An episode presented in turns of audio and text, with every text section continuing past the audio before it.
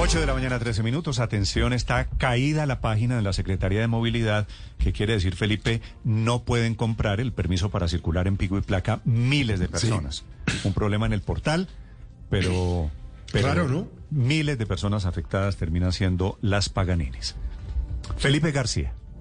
Sí, señor Néstor, complicada la tienen los que necesitan sacar su permiso para transitar con el pico y placa solidario, es decir, para sacar el carro el día que tienen pico y placa. Complicado, Néstor, porque desde la semana pasada están haciéndole mantenimientos a la página por donde se tramitan estos permisos, según nos cuentan, para hacer más ágil la diligencia. Sin embargo, este mantenimiento, Néstor, se ha extendido ya hacia esta semana y muchos se han quedado sin poder sacarlo. Nos dicen desde la Secretaría de Movilidad que el área técnica está trabajando para restablecer cuanto antes el servicio, pero lo cierto es que hasta ahora no se puede sacar. Recordemos que allí en la página se puede sacar el permiso para un día, para una semana completa o para el semestre. Y también recordemos que por los trancones la alcaldía va a hacer varios cambios en este pico y placa solidario. Uno de ellos es de eh, que el cobro sea conforme a los kilómetros que se recorran en cada trayecto. Es decir, entre más vía, entre más lejos vaya a la ciudad, más será el valor. Además, también se implementaría un cobro por congestión, el cual implicaría para que por transitar por vías más congestionadas aumentaría el monto a pagar, Néstor. Felipe, ¿qué dicen? ¿Cuál es la respuesta? ¿En qué momento se supera el problema?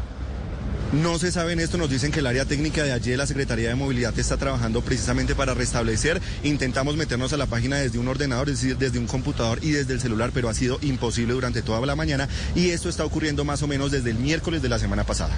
Son las 8 de la mañana, 15 minutos.